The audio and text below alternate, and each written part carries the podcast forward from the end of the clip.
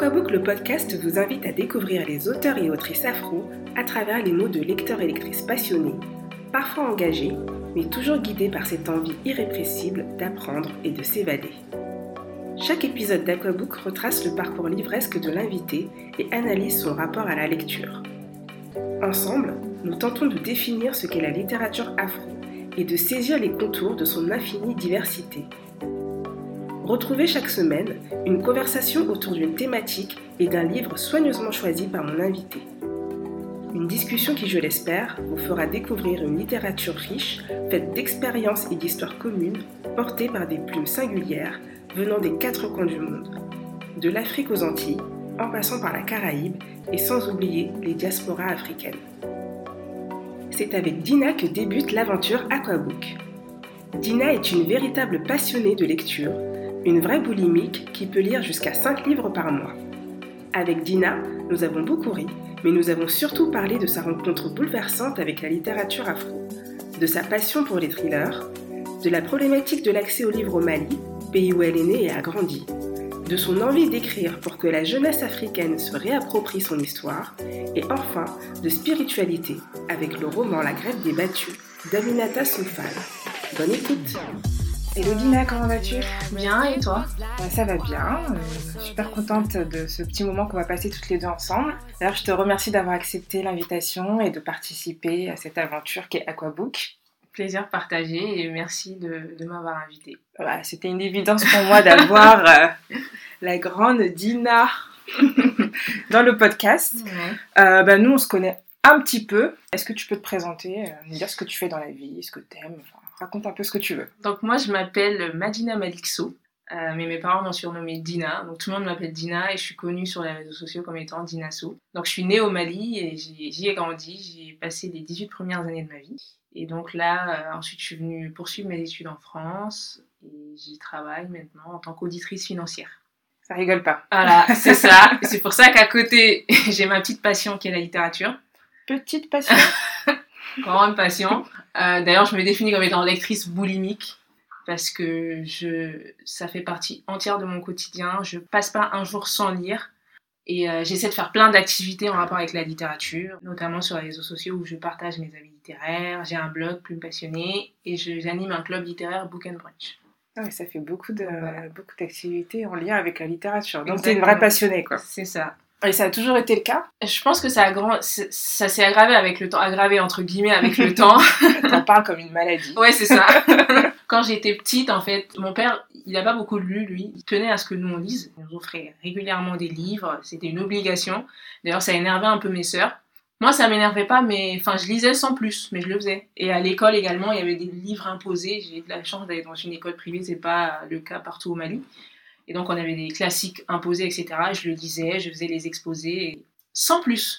Mais je pense que c'est au lycée, quand j'ai lu euh, Harry Potter, que j'ai eu la développer cette boulimie littéraire parce que les sept livres je les ai lus quasiment enfin quelques semaines quoi. Ma mère se demandait d'ailleurs si je lisais pas des harlequins parce qu'elle comprenait pas pourquoi. Caché dans son lit sous sa c'est ça passer des heures à lire. Et ensuite j'ai enchaîné avec Twilight. Et tous ces livres là en fait m'ont fait prendre conscience de ma passion naissante pour la littérature. Et quand je suis arrivée en France, et là j'avais accès à beaucoup de livres, euh, je me suis inscrite à France Loisirs, donc je recevais deux livres par trimestre que j'avais l'obligation de lire. Et donc avec ça, j'ai pris le réflexe de lire régulièrement. Et jusqu'à la fin de mes études, c'est devenu euh, incontrôlable. Je suis passée à un livre par semaine, parfois cinq livres par mois, six livres par mois, quand j'ai le temps. Quand t'as le temps, Voilà. D'accord. Et il y a un truc que tu as dit que je trouvais intéressant. Tu disais que c'est quand tu es arrivée en France que tu as eu accès à plus de livres Parce que c'est comment en fait euh, au Mali?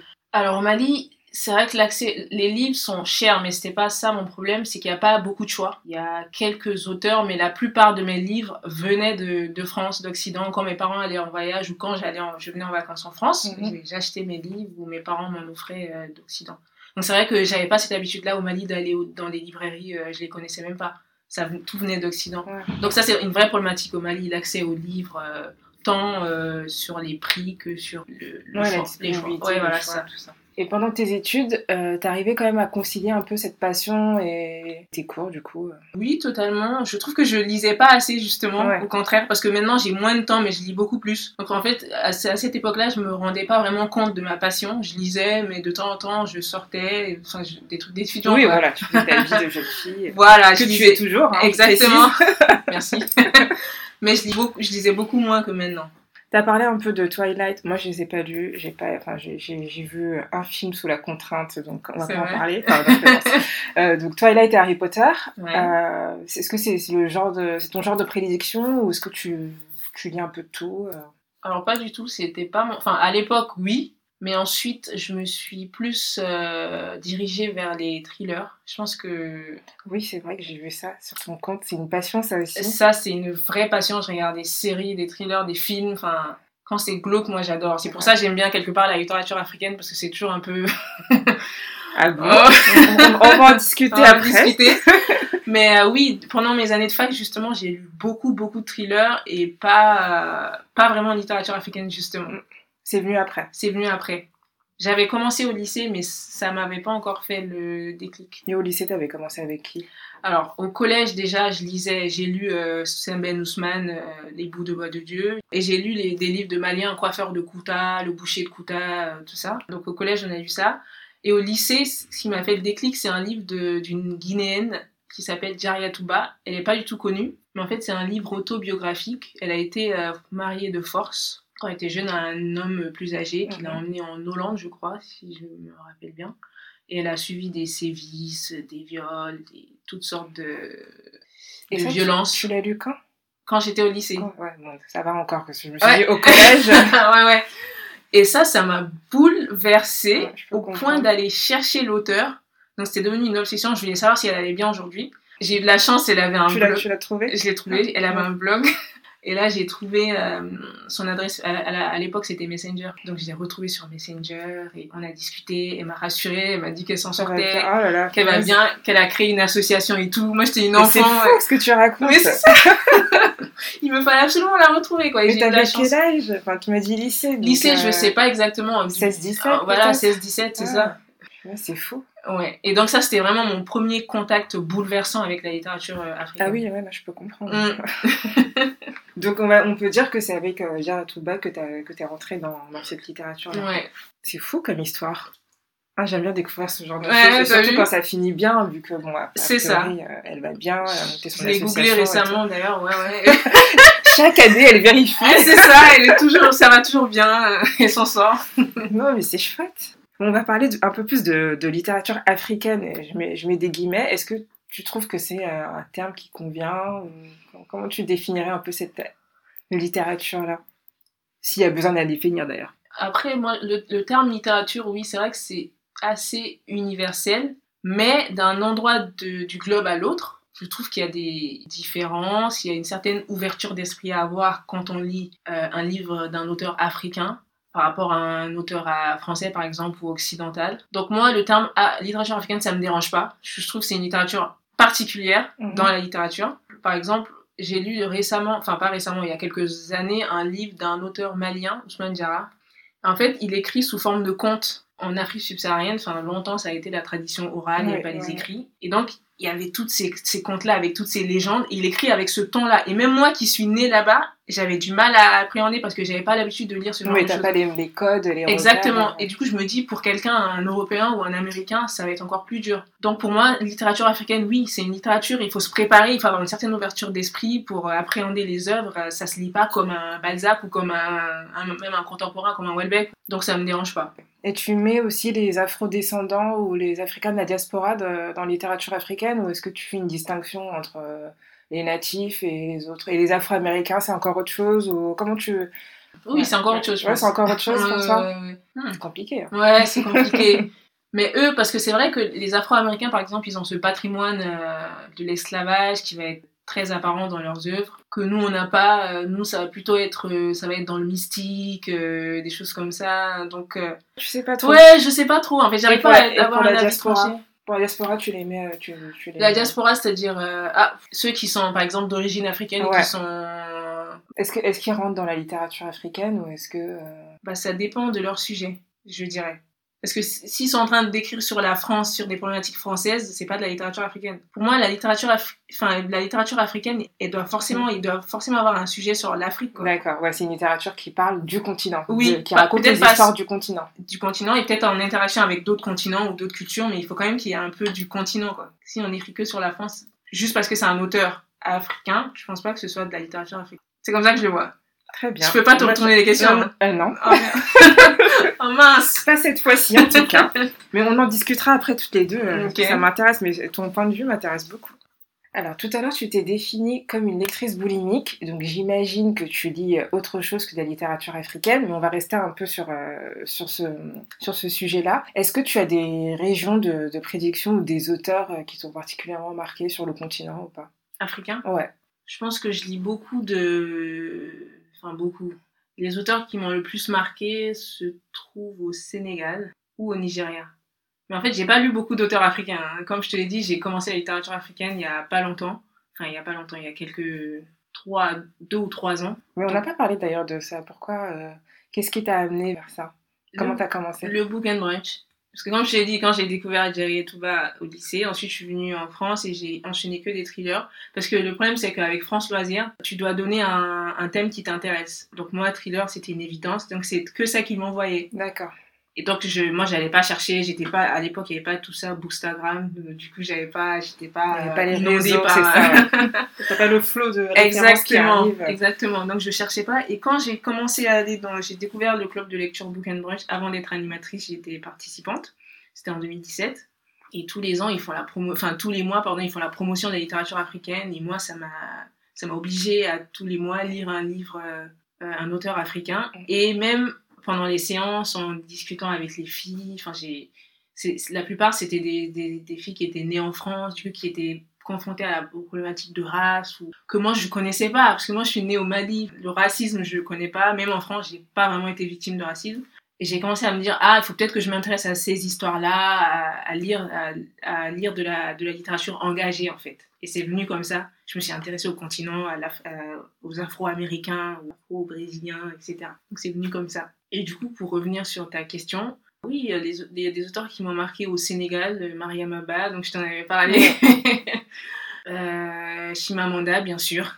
Vercassé, Alain Mabankou, que j'ai découvert avec le Book and Brunch aussi j'aurais jamais découvert sinon. Et donc voilà, en fait, il n'y a pas de région. Euh, c'est surtout des, enfin, des auteurs, ou même pas les auteurs, des livres, parce qu'il y a des livres. Ouais, c'est les sujets qui, qui, te, qui viennent à toi, qui te parlent. En Exactement. parce que même Aminata Sofal, là, dont je vais parler aujourd'hui, euh, j'ai lu un de ses livres, Douceur au bercail, que j'ai détesté. J'ai même pas pu finir le livre. Pourtant, c'est une dame que je respecte beaucoup. Et La Grève des Battus, j'ai adoré. Donc, moi, je n'ai pas d'auteur préféré, j'ai des livres préférés. Des livres préférés. Quel livre tu recommanderais à un lecteur? Qui souhaitent découvrir la littérature africaine Et pourquoi? Est-ce qu'il y en a un ou plusieurs? Pour une femme, Enfin, je, je, je, recommanderais pas les mêmes livres pour, euh, pour un homme et pour une femme. Ah ouais? Ouais. bah, on t'écoute, tu nous fais Parce une proposition pour euh, une femme et un homme. C'est ça. Et eh ben, pour une femme, ce serait... Euh, ben, en fait, il y en a plusieurs. Allez, je te laisse. je, une je t'accorde... une style en lettres, bien sûr, pour voir les problématiques de, de polygamie, d'injustice sociale vis-à-vis -vis des femmes. Et à côté de ça, euh, je mettrais euh, Americana de Chimamanda Ngozi Adichie parce que euh, il fait loups, c'est plutôt une femme qui n'a pas trop de problèmes, limite c'est elle qui en cause. Et dans le livre, c'est plutôt elle qui se penche sur les problématiques justement de race aux États-Unis et les problèmes de société au Nigeria. Pour une femme, je mettrais Americana et une sinon lettre. Ouais. Et pour un homme Et pour un homme, je mettrais Vert cassé parce que pour moi c'est un chef-d'œuvre j'ai adoré ce livre. Chef-d'œuvre, elle a dit. Alors là, c'est une œuvre d'art. Il n'y a pas de ponctuation, enfin c'est une œuvre d'art pour moi. Euh, ça parle des problèmes de société, mais euh, sous le ton de l'humour. Donc ça parle de la société euh, congolaise. Et il y a plein de références littéraires quand on est vraiment concentré, quand on a l'œil, et c'est très agréable à lire. C'est d'une très grande qualité, tant sur le fond que la forme. Bon, bah, vous savez ce qu'il vous reste à faire. Et je rajouterais que vous soyez un homme ou une femme d'ailleurs. oui, je suis assez d'accord. Les femmes peuvent aussi lire la preuve, j'ai adoré. Et le second, enfin, t'en as qu'un Ah non, non, j'en ai qu'un. T'en as qu'un, euh, bah, désolé pour vous, messieurs. Après, j'en ai un autre, hein, mais euh, j'ai le démagogue de Chinua Achebe qui parle de politique au Nigeria. C'est une satire aussi. Pourquoi je donne des sujets comme ça aux hommes? Parce que c'est pas tous les hommes qui aiment lire euh, les problématiques de femmes, de polygamie. J'ai jamais fait de sondage, hein, mais c'est le sentiment que j'ai. Je préfère lire des choses plutôt sur la politique, c'est pour ça, mais sinon, euh, l'un ou l'autre peut, peut lire tous les livres. On va rentrer dans la seconde partie de, cette petite interview toutes les deux. On va parler plus précisément du livre euh, que tu as choisi de nous présenter aujourd'hui et le thème que tu as choisi d'aborder aussi. Donc j'ai choisi de parler du, de la grève des battus de Aminata Sofal. Donc j'ai choisi ce livre, euh, c'était pas mon premier choix. Oui, c'est vrai. ça, ça a été compliqué. Voilà. Enfin, ça a été compliqué, pas compliqué, mais il y a tellement de références que c'est un peu euh, toujours. Euh, c'est ça. Choisir, c'est renoncer, quoi. exactement. à un moment, il a fallu se lancer. Voilà, c'est ça. Mais c'est pas pour autant que c'est pas un livre important pour moi. C'est juste que je l'avais pas encore lu, donc je l'avais pas en tête. C'était dans ma palle depuis des mois, mais je l'avais toujours pas lu. la palle, euh, la, la lire, pardon. On pourra raconter un peu ce qui se passe dans le livre. En fait, ça se passe au Sénégal. Et euh, c'est le ministère euh, qui décide de débarrasser la ville des mendiants pour en fait euh, vendre une autre image de Dakar et éventuellement attirer des touristes, etc. Donc pour ce faire, ils organisent des, ce qu'ils appellent des rafs, où ils emprisonnent les mendiants, ou les, les ramènent dans des endroits reculés, ou, les battent, etc. Mais au final, les mendiants dirigés par leur chef, dont j'ai oublié le Sanya qui est une femme d'ailleurs. Une femme oui. je me souviens plus de son nom aussi. Qui décide de, de, faire grève de ne plus aller au point de au point de rendez-vous devant les mosquées dans les marchés etc et très vite on se rend compte que c'est la population qui vient à eux pourtant ils sont ils sont installés dans un à la périphérie de Dakar et les gens font l'effort de, de faire tout le trajet pour aller remettre euh, euh, leur euh, leur aumône et c'était assez ironique et c'est ça qui t'a plu du coup dans le, dans le roman? Ça crée un malaise. Oui, voilà, oui et non, ça crée un malaise en fait. Pourquoi j'ai choisi ce livre? Parce qu'en fait, Aminata Sofal, je l'ai découvert il y a, enfin, il y a deux ans peut-être. Je l'avais toujours pas lu. Et cette année, j'ai lu un article sur elle qui m'avait touchée parce que, enfin, elle me ressemblait quelque part. On voit que toute son œuvre tourne autour d'un combat contre la misère, contre le système en place, contre l'exploitation des hommes par les hommes au mhm. final. Et c'est pour ça que j'ai choisi ce livre, parce qu'en fait, ça dénonce finalement un système dont tout le monde se plaint, mais en réalité, on se rend compte que bah, tout le monde en profite. Tout le monde en profite. ça sert à tout le monde en fait. C'est totalement hypocrite. Et c'est ça que j'ai trouvé intéressant dans ce livre-là. Et quel thème t'as choisi d'évoquer du coup en lien avec ce roman?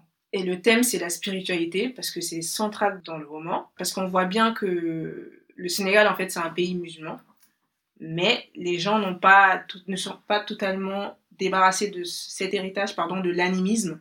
Donc, ils continuent à aller consulter les marabouts. Mhm. Et les marabouts, c'est vrai qu'il y en a qui se basent sur l'islam, etc. Mais d'un autre côté, ils utilisent aussi les fétiches, etc. Ils leur font faire des offrandes qui ne sont pas nécessairement dictées par l'islam. Donc il y a toute cette dimension spiritualité et tradition. Et toi, qu'est-ce que tu mets derrière le mot spiritualité? Qu'est-ce que ça t'évoque en dehors du, roman? Pour moi, la spiritualité, ça englobe déjà toutes les religions monothéistes et aussi euh, l'animisme. Hein. Enfin, c'est tout type de croyance aux esprits, aux génies, aux objets, euh, comme avec les, les bambaras du royaume de Ségou, le fétichisme. Donc en fait, pour moi, c'est juste des croyances, des choses immatérielles. Et t'as retrouvé ça dans le, dans le roman Totalement. Je trouve que c'est central, parce que c'est ça qui les pousse à aller faire ces aumônes-là. En fait, l'aumône, on, ne serait tenté de se dire quelqu'un qui est extérieur à cette société pourrait se dire Ah, c'est pour aider ces gens-là, ils font tout ce trajet-là pour aider.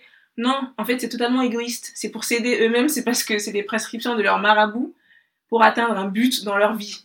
Donc en fait, au final, l'aumône, c'est juste ça, quoi. C'est pas pour aider ces enfants. Bah, c'est une transaction, en fait. C'est une transaction, sauf qu'il n'y a qu'une seule personne qui sait à quoi, euh, à quoi elle sert. Voilà, c'est la personne qui reçoit, qui est, qui est bien contente bah, de te recevoir, parce qu'elle est mm. dans le besoin, mais elle ne sait pas que derrière, euh, c'est intéressé, quoi. C'est ça, totalement. Et quel extrait t'as choisi de, de nous lire pour nous donner envie de découvrir ce roman? C'était une évidence pour moi, c'est la première page. Ce matin encore, le journal en a parlé. C'est mendiant, c'est talibé, c'est lépreux, c'est diminué physique, ces loques constituent des encombrements humains. Il faut débarrasser la ville de ces hommes, ombre d'hommes plutôt, déchets humains qui vous assaillent et vous agressent partout et n'importe quand. Au carrefour, c'est à souhaiter que les feux ne soient jamais rouges. Mais une fois que l'on a franchi l'obstacle du feu, on doit vaincre une nouvelle barrière pour se rendre à l'hôpital. Forcer un barrage pour pouvoir aller travailler dans son bureau. Se débattre afin de sortir de la banque. Faire mille et un détours pour les éviter dans les marchés. Enfin, payer une rançon pour pénétrer dans la maison de Dieu. Ah, ces hommes, ces ombres d'hommes. Ils sont tenaces et ils sont partout. Pour moi, ça, résume, ça résume en fait la place de ces enfants-là dans la société. Ils sont considérés comme des déchets humains et c'est totalement, euh, comme je le disais tout à l'heure, tout ce qu'on fait pour eux, en fait, c'est égoïste, c'est pour nous en réalité. Et l'État veut s'en débarrasser. On serait tenté de se dire pour trouver une solution, les réhabiliter, etc. Mais non, il veut les écarter de la ville. Oui, vraiment, c'est. On ne on tient pas compte de votre, votre, condition sociale et de votre situation. C'est juste en fait, vous, nous, vous êtes des nuisibles. Voilà, vous Donc on vous élimine quoi. Donc euh, c'est ça. Allez, boutez hors de hors de la ville. Comme ça, on vous voit plus, on vous voit plus, donc vous n'existez plus. Donc il n'y a plus de problème. voilà. Donc on n'a pas ce cas de conscience de se dire il y a des enfants euh, qui. Mais surtout qu'il n'y a pas il y a pas que des enfants. Ouais, c'est ça. Il y a aussi des, des malvoyants. Oui, il y a des, personnes qui sont, voilà, qui sont infirmes, qui sont en situation de handicap. C'est ça. Ce qui est bien aussi dans ce roman, c'est de voir un peu euh, les trajectoires de ces personnes-là. Parce que bon, du coup, il n'y a pas de, de présentation de, de, tous les individus, mais euh, il me semble qu'il parle de, de la chef, mhm. la chef du coup des, des battus. Euh, ils expliquent un peu comment elle, comment elle en est arrivée là. Et il y a un autre personnage aussi, je sais plus, je suis désolée, j'ai pas du tout retenu les noms. il y a Keba, Keba Dabo, je sais pas, lui aussi on parle de tu sais, le, oui, et euh. Keba, Dabo, c'est un des personnages qui est euh, du côté de l'État, du coup, et qui s'occupe de faire les rafles euh, pour débarrasser la ville de, de, des mendiants. Et on a aussi un peu. Enfin, on, on, comprend plus ou moins, parce que ça dépend du point de vue qu'on prend, on, comprend plus ou moins son. Pourquoi, pourquoi il est opposé aux, mendiants, pourquoi il mhm. réagit de, de, telle ou telle façon. Et ça, j'ai trouvé ça aussi intéressant de voir un peu les trajectoires de, de chaque personnage. Enfin, en tout cas, ceux qui sont, euh, ceux qui sont présentés. Tout à fait. Et du coup, tu penses que ce, ce roman serait susceptible de, de, plaire à quel type de lecteur? Si tu devais le conseiller à un de tes amis, une de tes amies ou tes mhm. proches, euh, enfin, qui, qui, tu choisirais qui et pourquoi? Au début, en fait, je m'étais dit qu'il qu'il plairait à personne, mais en fait, finalement. Euh, personne Non, non, pas personne. Je vais pas dire ça. Ne l'écoutez pas Non, c'est pas ce que je voulais dire. Je pas à tout le monde, pardon. J'ai dit l'inverse de ce que je voulais dire. Mais finalement, je pense que la détresse de ces enfants-là, finalement, c'est universel. Je pense que n'importe qui est capable de comprendre euh, leur douleur. Peut-être pas tout. Il faut, il, faut, il, faut, il faut quand même avoir un contexte historique parce que il faut savoir que euh, avant l'islam, il y avait un certain animisme. Après, il y a eu l'arrivée de l'islam. Il faut savoir aussi que c'est la tradition au Sénégal. Ça a été longtemps la tradition d'envoyer les enfants à l'école coranique. Et donc, en contrepartie, il faisait des travaux domestiques, il mendiait, etc. Donc, c'était une tradition. Mais que là, maintenant, ça s'est transformé en dérive. Donc, quand on n'est pas au fait de ça, on pourrait se dire, enfin, c'est de l'exploitation, alors que ça découle de quelque chose de, de bien à la base. Et c'est maintenant que, enfin, on a des charlatans qui exploitent les enfants, c'est devenu du trafic euh, de mineurs. Euh, dans ces pays-là. Pareil au Mali, euh, d'où je viens, c'est exactement pareil. Donc euh, tu le conseillerais à un public, euh, entre guillemets, averti? Oui.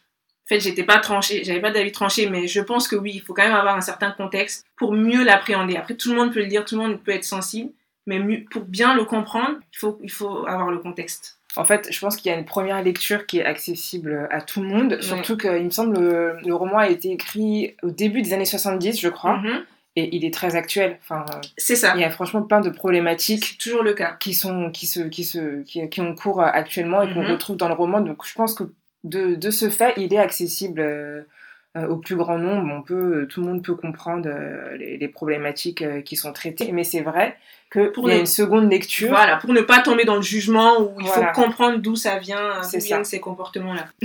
Contrairement à ce qu'elle a annoncé tout à l'heure. c'est un roman en fait qui peut être lu par tout le monde mm. et qu'on vous recommande chaudement. Voilà. On va sortir un peu du cadre de, de, de ce roman, de, de, la spiritualité, le thème que vous avez choisi d'évoquer avec nous, pour euh, partir dans quelque chose d'un peu plus léger. Déjà, est-ce que tu habites à Paris ou tu es en Ile-de-France Ici les Moulineaux. Ici les Moulineaux. C'est proche de Paris. c'est euh, proche banlieue. C'est aux portes de Paris. Aux portes de Paris. Voilà. Donc, est-ce que tu as des lieux à Paris ou en proche banlieue où tu aimes bien te, rendre pour lire? Où est-ce que, est que tu lis? Où est-ce que tu lis euh, Chez toi, euh, dehors, dans les transports euh? Dans les transports, c'est sûr. Donc tous les jours, aller-retour, je lis. Avant de dormir, je lis dans mon lit. Ça peut m'arriver d'aller dans des cafés et je vais pas, je vais pas être original, je vais vous dire Starbucks parce que je, me sens chez moi là-bas. Je sais pas pourquoi. Parce qu'il y a certains cafés parisiens que j'ai essayé. On t'oblige à consommer. Tu peux pas rester aussi longtemps que tu veux sans consommer. Je connais ça parce que quand j'étais étudiante et Mm. que bah, le dimanche les bibliothèques sont fermées, je me réfugiais dans les cafés Ouais. et c'est vrai qu'il y en a où on t'incite à consommer et Voilà. t'as, t'as- t'as Et la c'est- facture qui monte rapidement quoi. C'est ça. toute la journée là-bas. et c'est euh, pas donné. c'est pas donné. Et ça, t'as le petit regard insistant. euh. Donc c'est pour ça que chez Starbucks, vraiment, je me sens chez moi. Je peux y aller, euh, il peut, enfin, je peux y faire 4 à 5 heures. Je consomme juste un café, mais j'y reste quand même et je n'y vais pas tous les week-ends. mais Ça peut m'arriver. Mais ça peut t'arriver. Mm. On en a pas parlé tout à l'heure, mais comment est-ce que tu choisis, euh, comment est-ce que tu choisis tes livres? Parce que tu as dit qu'au départ, tu n'étais pas dans la communauté Bookstagram, sur les réseaux, donc Mm. euh, tu cherchais un peu ou pas d'ailleurs. Et maintenant, comment, comment ça se passe? Est-ce que ça a changé? Comment tu choisis tes livres? C'est en fonction de mes humeurs déjà. Bah, J'aime bien cette réponse. tes humeurs.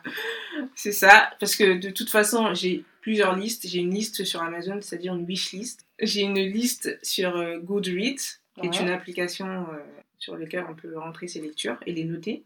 J'ai ces deux listes-là. Et, euh, et chez moi, j'ai une pile à lire. Et ça m'empêche pas d'acheter des livres régulièrement. que je découvre comme ça sur un coup de tête, dans un article de journal ou sur Instagram, quelqu'un en parle, ou sur Facebook. Donc en fait, j'ai un flot d'informations qui me viennent et j'achète les livres, je les stocke ou je les mets dans la liste. Et en fonction de, de mes humeurs, je les choisis. Et là, de plus en plus, j'essaie de les organiser par thème. Donc là, récemment, j'ai fait un thème, par exemple, sur l'Afghanistan, où c'est pas la littérature africaine, mais j'ai lu trois, trois livres sur l'Afghanistan. Et ça me permet en fait d'approfondir, euh, de pas passer du coq à l'âne, d'approfondir un sujet, de le voir sur, sous différents angles. tu fais un peu des lectures thématiques, quoi. Voilà, Quand De- tu te lances de sur plus un en plus. sujet, euh, Ouais, essaye de creuser au maximum C'est la ça. question avant de passer à autre chose. exactement. Ouais, c'est bien, c'est bien comme façon. Sinon, de- ça fait des bouts d'infos et après, tu, tu, le- tu as tendance à les perdre. Du coup, tu consommes sur Amazon, j'imagine, puisque comme tout le monde, c'est le plus pratique, le plus rapide. euh, J'ai essayé d'arrêter, mais c'est très C'est- c'est difficile. compliqué. Avec, le, avec les horaires de travail, etc., c'est pas facile d'aller en librairie. Et quand tu as besoin d'un livre spécifique, parfois le libraire, il ne l'a pas, il faut qu'il passe la commande. Alors que nous sommes des boulimiques, il faut qu'on le qu'on ait livre. tout de suite. On Exactement. a beau avoir une pile à lire avec 50 références qui nous attendent, qui nous lancent des gros yeux en mode je suis là, qu'attends-tu? Non, non, non, non, il nous faut le nouveau. Ce livre-là, il faut que je le dise tout de suite. Et on tombe dans le piège d'Amazon. D'Amazon ou de la Fnac. hein. Ok, donc très peu, très peu d'achats en librairie. Très peu. Franchement, j'essaie, je fais des efforts, mais c'est difficile. Mais à terme, franchement, j'espère pouvoir faire li- vivre les librairies parce que c'est vrai que ces plateformes-là ont tendance à détruire un peu. Et du coup, les rares fois où tu vas en librairie ou à la FNAC, ou en tout cas tu te déplaces, euh, comment, comment est-ce que tu choisis tes livres quand ils ne sont pas euh, dans ta liste? Est-ce que ça t'arrive d'ailleurs d'y aller pour te promener sans avoir une idée en tête de livres que tu... Bah, vu que j'y vais souvent de toute façon, parce que la Fnac, j'ai une Fnac à côté de mon travail malheureusement. Donc j'y vais souvent quand j'ai besoin d'un livre tout de suite et que je vois qu'il est en rayon. Du coup, je fais pas, je passe pas par internet, j'y vais directement. Et en général, je sors jamais avec uniquement ce livre. Donc en général, ça se passe comme ça. J'en prends un ou deux ou trois. Ça, c'est le drame des bibliophiles. hein. Voilà. Et en général, c'est que c'est la couverture qui m'attire. Quand c'est comme ça, ça m'attire et je prends, je lis la quatrième de couverture, ça m'intéresse. Hop. Dans le panier. Voilà. Est-ce que tu écris aussi ou... C'est ma deuxième passion. J'adore Ah, écrire. Très bien. mais j'arrive pas à avoir le temps. C'est pour ça que je fais, je fais l'effort de d'écrire des avis littéraires, mais c'est un peu aussi le piège, parce que j'ai l'impression d'écrire, mais en réalité, j'écris pas. Parce qu'un avis littéraire, enfin, c'est un truc tout écrit et tu donnes juste ton avis, c'est simple à écrire. Alors que si, quand il faut produire des textes, il faut plus de temps, Ouais, il faut de la différent. réflexion. Et euh, sur mon blog, par exemple, j'ai écrit que deux, deux articles qui, me, qui viennent de moi. À terme, j'aimerais bien pouvoir écrire régulièrement, m'entraîner. euh, c'est quelque chose que j'adore. Et si tu devais écrire un livre, de quoi parlerait-il? J'ai ce grand rêve qui est, mais pas nécessairement que ce soit de moi, hein, ça peut être euh, de quelqu'un d'autre, mais j'aimerais qu'il y ait un livre euh, sur les, euh, les empires et royaumes afri- ouest-africains, parce que j'ai pas lu beaucoup de livres là-dessus. Peut-être qu'il y a des livres d'histoire, mais c'est C'est encore autre chose. c'est pas facile à lire. Ah, J'en ai lu, mais c'est encore autre chose. Voilà, c'est autre chose. C'est quand j'ai lu euh, Ségou de Marie Condé, ça m'a fait le déclic. Je me suis dit, il faut des livres comme ça. C'était sur le royaume Bambara de Ségou qui est chez moi. Il y a eu l'Empire du Ghana, l'Empire du Mali, l'Empire Sango. Il faut, il faut écrire des livres dessus de manière romancée avec des personnages euh, réels, mais aussi fictifs. Et je pense que ce serait plus facile pour les jeunes de lire ce genre de livre-là. Du coup, ils vont apprendre leur histoire. Ouais. Ça peut créer un certain patriotisme, une certaine fierté parce que ces empires-là étaient prospères pendant des siècles. C'est ça qu'on ne sait pas. C'est ce que j'allais dire. Avant l'arrivée des Blancs, il y avait, oui, on était prospères. Et pourquoi pas leur insuffler ce patriotisme, ce besoin de faire mieux euh, que leurs ancêtres. Donc ça, c'est, c'est mon rêve. C'est ton projet. Voilà. Je préfère dire ça. Projet, c'est plus concret. Je te mets un peu la pression comme ça. Parce que rêve, c'est encore un peu trop. euh, non, non, c'est ton projet là. J'espère. Même si c'est pas moi qui l'écris, j'espère que participer au Ouais, y projet, contribuer, et, voilà, euh. y contribuer, exactement. Si tu devais rencontrer un auteur ou une autrice noire, qui choisirais-tu? Pourquoi? Et de quoi vous parleriez? Je choisirais Toni Morrison, La grande Toni la Morrison. grande Toni Morrison, parce que c'est récent dans ma... parce que c'est récent en fait. J'ai lu euh, il y a deux mois L'œil le plus bleu, son premier roman. Ça m'a bouleversée. C'était du génie parce que j'ai rarement lu un livre de ce niveau-là. c'est vrai que j'ai pas lu beaucoup d'auteurs. Il y en a, il y en a certainement. Mais moi, ça m'a bouleversée, ça m'a parlé. J'aurais aimé pouvoir la rencontrer, en parler avec elle. Je suis passée par tout type de sentiments. euh. je recommande vivement ce livre. Ouais, il faut, il faut le lire. Il faut, ouais. Tu l'as lu? Non, je l'ai commencé, je pense que je suis à la moitié. Et déjà, ce que j'ai lu, euh, enfin, c'est. elle a, elle a cette facilité à décrire les, les sentiments humains. Et en fait, tu te, te vois dans les personnages, en fait. T'identifies aux c'est précis en fait. Voilà, c'est trop précis. Et ces personnages-là nous ressemblent. Ça pourrait nous arriver. C'est ça qui est déstabilisant et c'est, Moi, c'est ça, c'est, vraiment la, la précision. J'aimerais bien savoir dans quel état d'esprit elle est quand elle produit, en fait, quand elle ça. écrit. Enfin, quel est son processus Mm. euh, créatif, en fait. Donc, euh, non, je comprends tout à fait ce choix. Euh, euh, voilà. et j'approuve. Je pense que c'est le choix de 1000%. beaucoup de personnes. C'est pas original, mais bon, j'ai mes raisons. Mais nous ne sommes pas à la recherche d'originalité, Ouais, c'est on ça. est à la recherche de la vérité, De de, vérité, chaque de personne. sincérité. Mais oui. ok, donc ce serait Toni Morrison. Ouais. Et enfin, dernière question, parce que bah, il faut bien euh, se séparer, même si euh, personnellement je serais bien restée là encore euh, quelques heures Ouais, à discuter avec toi. Qui aimerais-tu voir à ta place pour un prochain épisode d'Aquabook? Donc, j'aimerais voir une femme qui s'appelle Grace, que j'ai rencontrée sur Instagram. Et qui a un compte Instagram? Qui a un compte Instagram, un compte Twitter, et qui est, qui est venu vers moi en fait, et qui m'a permis de. Enfin, qui m'a fait entrer dans un cercle littéraire, euh, qui m'a fait rencontrer euh, Mbouga Sarr, euh, tout. Et qui est une femme très intéressante qui a beaucoup lu dans sa vie, mais beaucoup dans sa jeunesse, et là elle est en phase de relecture parce qu'elle a tellement lu, et qui a cette capacité à parler des livres, mais déconcertante en fait. Elle te, les détaille Pourtant, je pense pas qu'elle ait fait de- d'études littéraires, je suis pas sûre. Mais, euh, mais elle- en fait, elle est passionnante. Je pourrais l'écouter des heures. Des heures. Donc je pense que. Ah oui. bah oui, c'est parfait pour moi. Voilà. Très bien, bah écoute, j'espère que Grace euh, nous écoutera et qu'elle viendra participer à Aquabook. En tout cas, moi, ce sera avec plaisir que je ferai sa connaissance et que j'apprendrai à la connaître euh, à travers euh, la passion commune qu'on a pour, euh, pour les livres. Dina, je te remercie Merci beaucoup à toi. beaucoup d'avoir accepté cette, euh, cette invitation, de t'être livrée, et d'avoir échangé euh, avec simplicité euh, sur ce roman de Aminata Sofol. Je te souhaite euh, plein de bonnes choses pour la suite. Merci beaucoup. Mais je sais qu'on a plein de trucs à faire toutes les deux ensemble. C'est ça. On, se- on se revoit très vite. Et j'espère que vous avez passé également un bon moment à nos côtés. Euh, je vous mettrai toutes les informations euh, sur bah, les références qui ont été mentionnées durant cet épisode. Et puis j'espère qu'on pourra échanger en commentaire si vous avez des questions. À très vite pour le prochain épisode d'Aquabook. Vous venez d'écouter Aquabook et je vous en remercie. Si cet épisode vous a plu, n'hésitez pas à vous abonner pour ne rien manquer de l'actualité. Ce podcast est le nôtre. Je le vois comme un espace où nous découvrons et apprenons ensemble grâce au merveilleux pouvoir des livres. Alors, pour prolonger notre voyage, n'hésitez pas à me faire des suggestions, à laisser des commentaires ou une note sur votre application de podcast préférée. Partagez vos découvertes littéraires et discutons ensemble sur Instagram at aquabook ou par mail aquabook.podcast at gmail.com. À très vite